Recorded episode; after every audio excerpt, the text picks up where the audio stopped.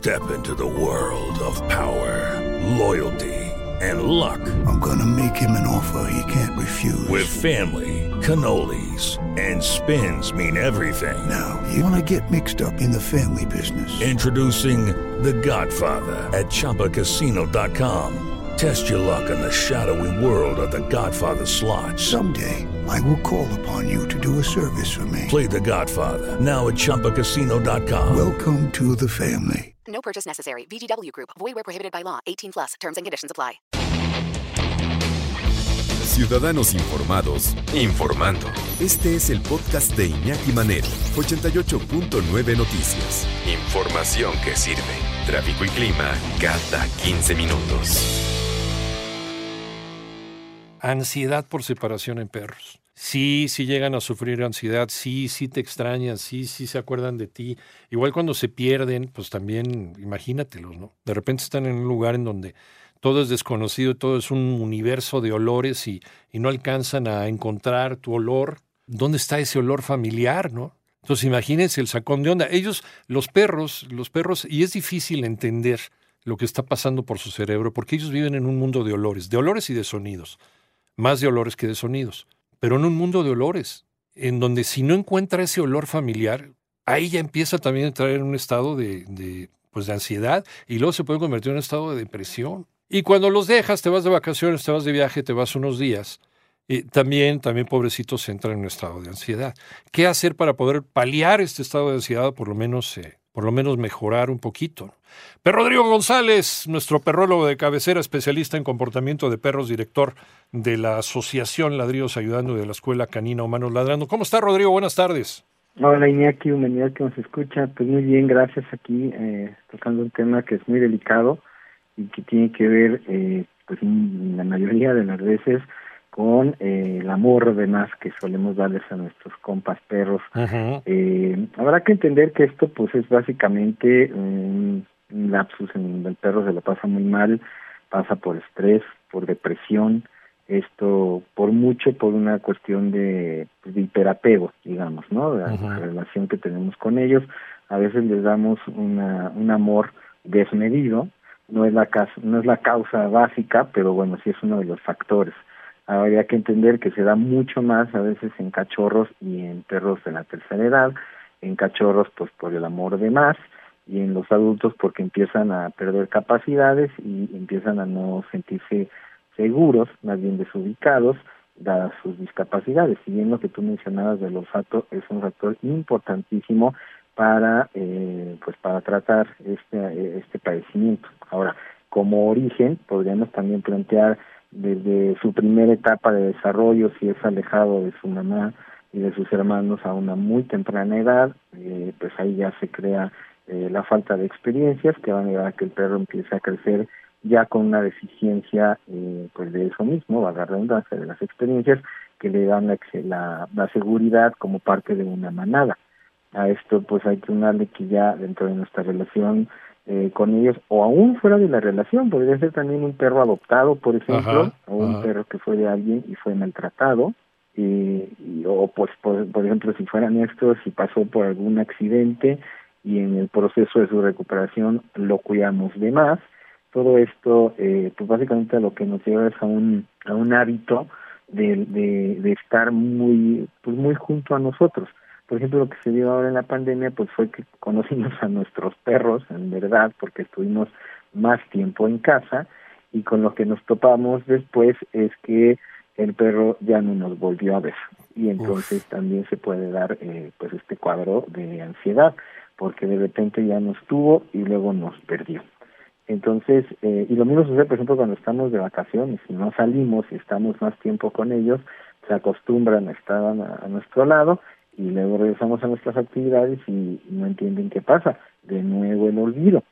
Entonces, eh, hay que entender, pues, finalmente que esto se da básicamente por una falta de adaptación. De lo que estamos hablando es que no hay un autocontrol del animalito en cuestión uh -huh. y, bueno, pues esto puede llevar a consecuencias, eh, pues, muy diversas que planteo a continuación.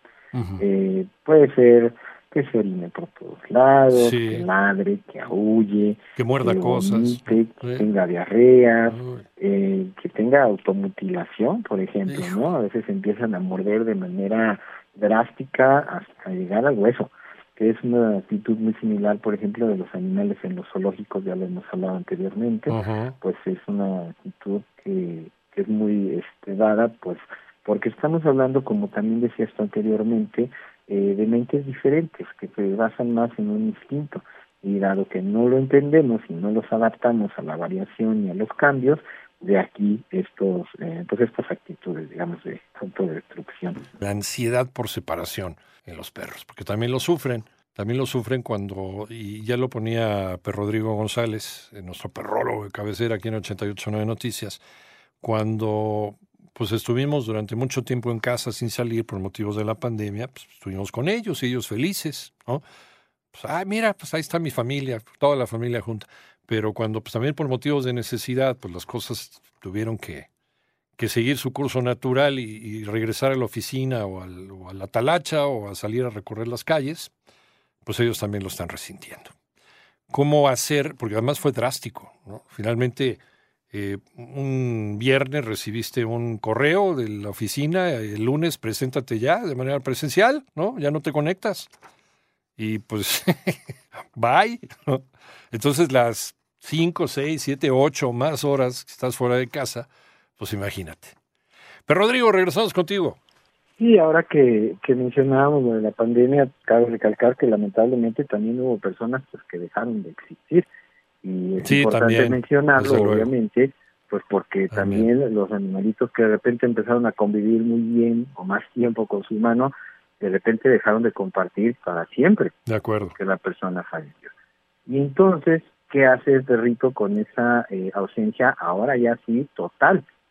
Entonces, claro, hablando de cuando el caso no es tan extremo, es decir, que está en nosotros empezar a trabajar con ellos este problema, pues bueno, obviamente parte de, de que cada caso es diferente y tendríamos que hacer un análisis de cómo hemos llevado nuestra relación, si este problema lo salió el perrito perdón, desde antes de, de que lo adoptáramos, o si nosotros creamos el problema, o si tuvo que ver con lo que yo mencionaba antes, que es difícil saber, me refiero a lo que este, se separó antes de su mamá, etcétera.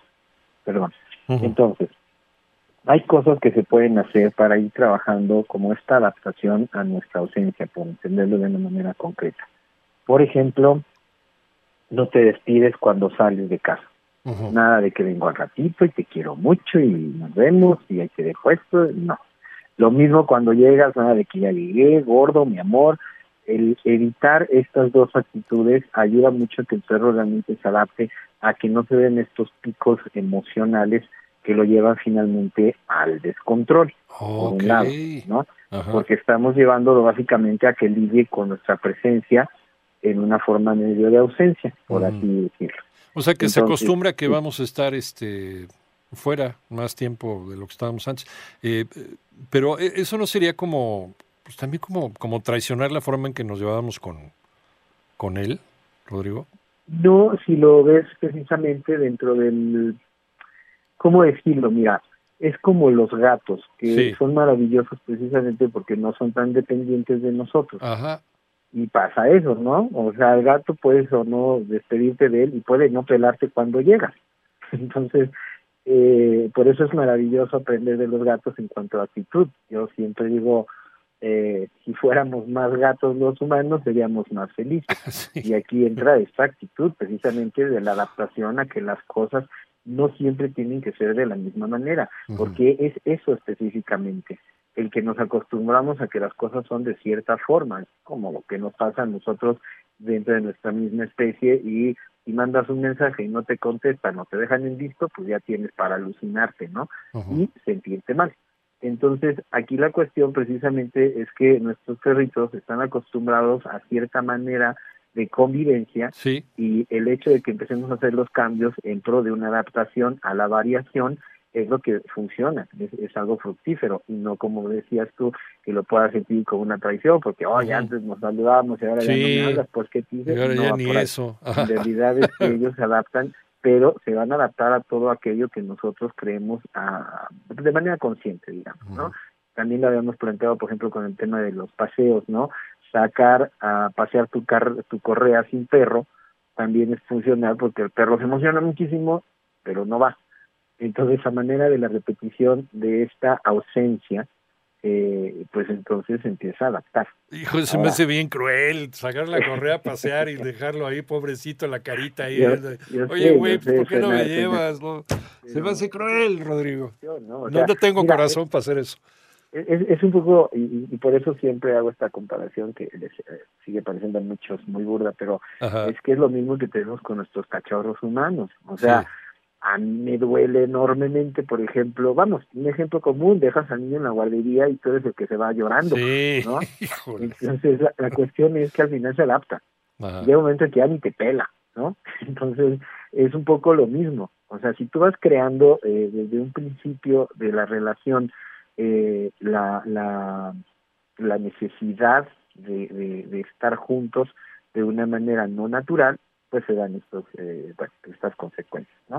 Ahora, decía yo que hay otro tipo de, digamos, de métodos para solucionarlo, eh, entre ellos, obviamente, que lo hemos mencionado constantemente en muchas ocasiones, el trabajo mental, es decir, que cuando salgas tenga en qué ocuparse, hay, hay, hay juguetes que le pueden ayudar a entretenerse un rato, eh, obviamente sacarlo, pasear antes de que te de que te vayas ayuda mucho porque hay un cansancio también físico mental eh, puedes dejarles música. Ahora que mencionabas tú el mundo de olores, pues hay feromonas, hay unos difusores que ayudan a que eh, por el lado olfativo también el perrito se calme. En los casos más extremos se puede hablar de medicación, eh, ¿qué te digo? Prozac, floxetina, o sea, cosas muy fuertes, pero pues lo ideal es siempre ir con un experto en comportamiento para saber qué es lo que estamos haciendo mal primero hay que trabajar cuestiones de la relación para ya después pensar en medicación. Pero, insisto, esto tiene por mucho que ver con cómo en el día a día el mensaje que estamos dando es, eh, sin mí no puedes vivir. Y porque nosotros mismos luego no podemos vivir sin nuestros perros, ¿no?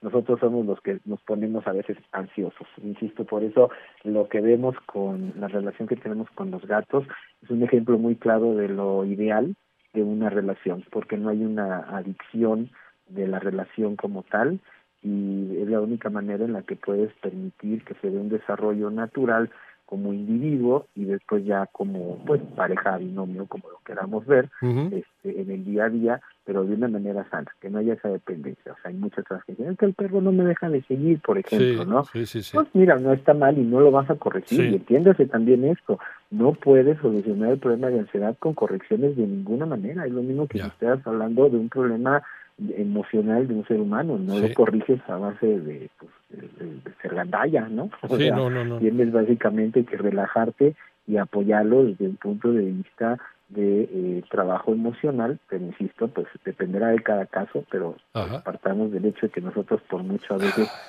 somos los culpables. Aunque nos duela, pero a veces tenemos que hacerlo. ¿En dónde te encontramos, Rodrigo? Estoy en YouTube como Perrisección 2 y en Instagram y Facebook como Ladridos Ayudando 2 y Humanos Ladrando. Rodrigo González, especialista en comportamiento de perros, director de la Asociación Ladridos Ayudando y de la Escuela Canino Humanos Ladrando. Gracias, como siempre, un abrazo. Gracias, Iñaki. Saludos, ladridos y ladridos. Buen fin de semana.